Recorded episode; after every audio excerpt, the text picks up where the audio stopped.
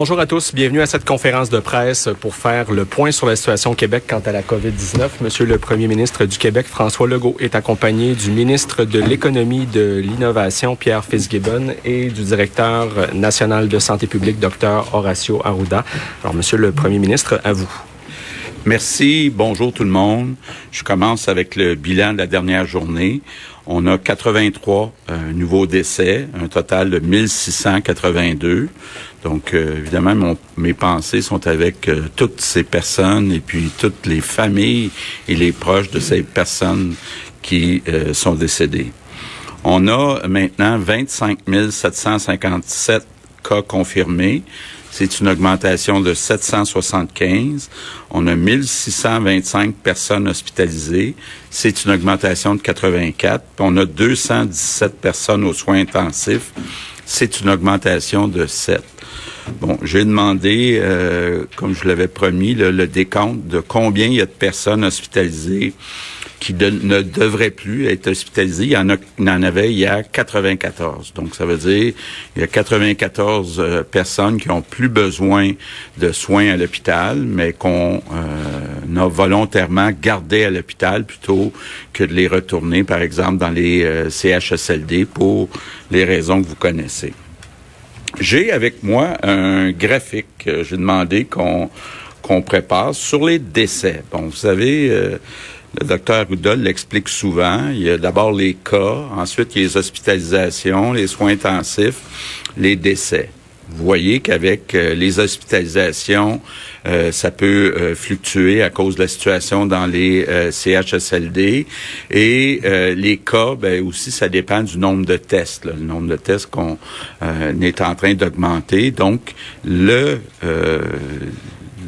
l'élément qui est, qui est le plus sécuritaire, surtout qu'on on, l'analyse très bien, mais malheureusement, ce sont les décès. Donc, j'ai demandé qu'on divise les décès euh, pour chacune des journées depuis euh, le début euh, entre les personnes qui viennent des résidences où il y a des soins de longue durée qui sont donnés et le reste de la population. là, vous voyez sur le graphique, donc en haut, en bleu, on a euh, les décès à chaque jour. On a fait une moyenne de trois jours à chaque jour. Donc, euh, à chaque trois jours, on enlève la première journée. Donc, ça permet d'avoir un meilleur portrait puis d'enlever les biais là, qui sont euh, selon les moments où c'est rapporté, parfois qui sont pas nécessairement les derniers 24 heures. Ce qu'on voit, c'est qu'il y a, on l'a dit souvent, là, deux mondes. En haut, en bleu, on a les décès de personnes qui euh, recevaient des soins euh, de longue durée, par exemple dans les CHSLD. Puis en bas, en vert, on a euh, les autres personnes, donc les personnes qui sont à leur domicile, qui sont pas dans des résidences comme des CHSLD.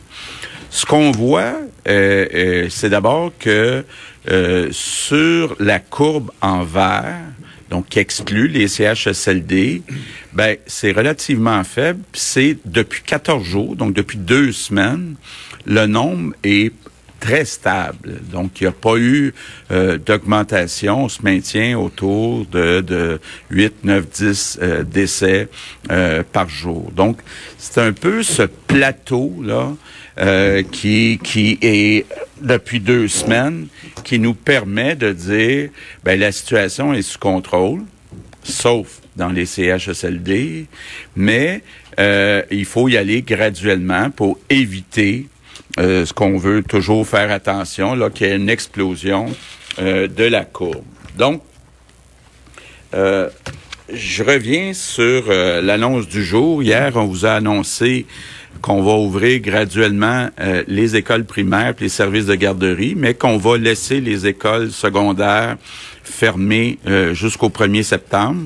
Aujourd'hui, on vous annonce euh, que certaines entreprises vont être réouvertes au cours du mois de mai, donc graduellement au cours euh, des prochaines semaines. Je vais laisser euh, Pierre vous donner le détail, mais je veux vous dire, ce travail-là, d'abord, a été fait. C'était un travail, là, puis je les remercie. il y a quatre quatre groupes qui ont travaillé ensemble. il y a l'équipe du ministre de l'Économie, il y a l'équipe de la Santé publique, il y a l'équipe de, de Jean Boulet, le ministre de l'Emploi, et les gens de la Commission de santé et sécurité au travail pour s'assurer que toutes les mesures qui devaient être prises vont se retrouver dans des guides là, qui vont être euh, présentés euh, par Pierre puis par euh, Jean Boulet. Donc, c'est important de le dire, là, ce qu'on vous présente, c'est les résultats d'une concertation entre ces quatre groupes. Donc, il y a au cours euh, du mois de mai trois types, trois grands types d'entreprises qu'on va réouvrir. D'abord, les magasins qui ne sont pas dans les centres d'achat ou euh, qui sont dans un centre d'achat, mais avec une porte qui donne à l'extérieur. Donc, on veut pas, à court terme, réouvrir euh, les centres d'achat, d'avoir un risque d'avoir des rassemblements dans les centres d'achat. Deuxième secteur, c'est toute la construction en génie civil, donc les travaux routiers, les chantiers pour les infrastructures. Donc ça, c'est le deuxième groupe. Puis le troisième groupe, ben, ce sont les entreprises manufacturières, donc les usines.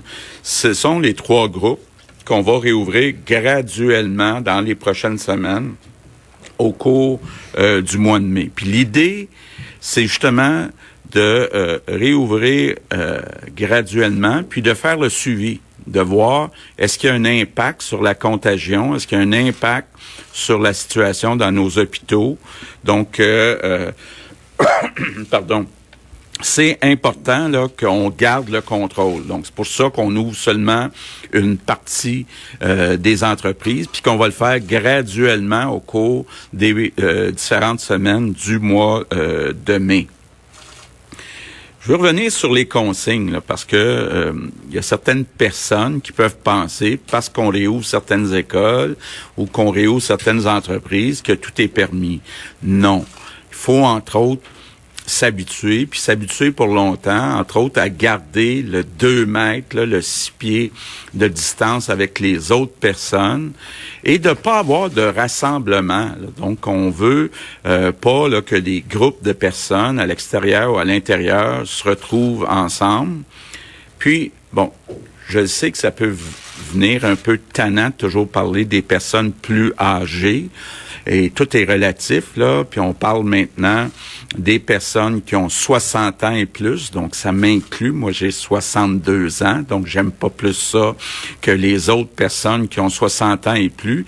Mais il reste que, comme on dit, euh, les faits sont têtus, les chiffres sont têtus.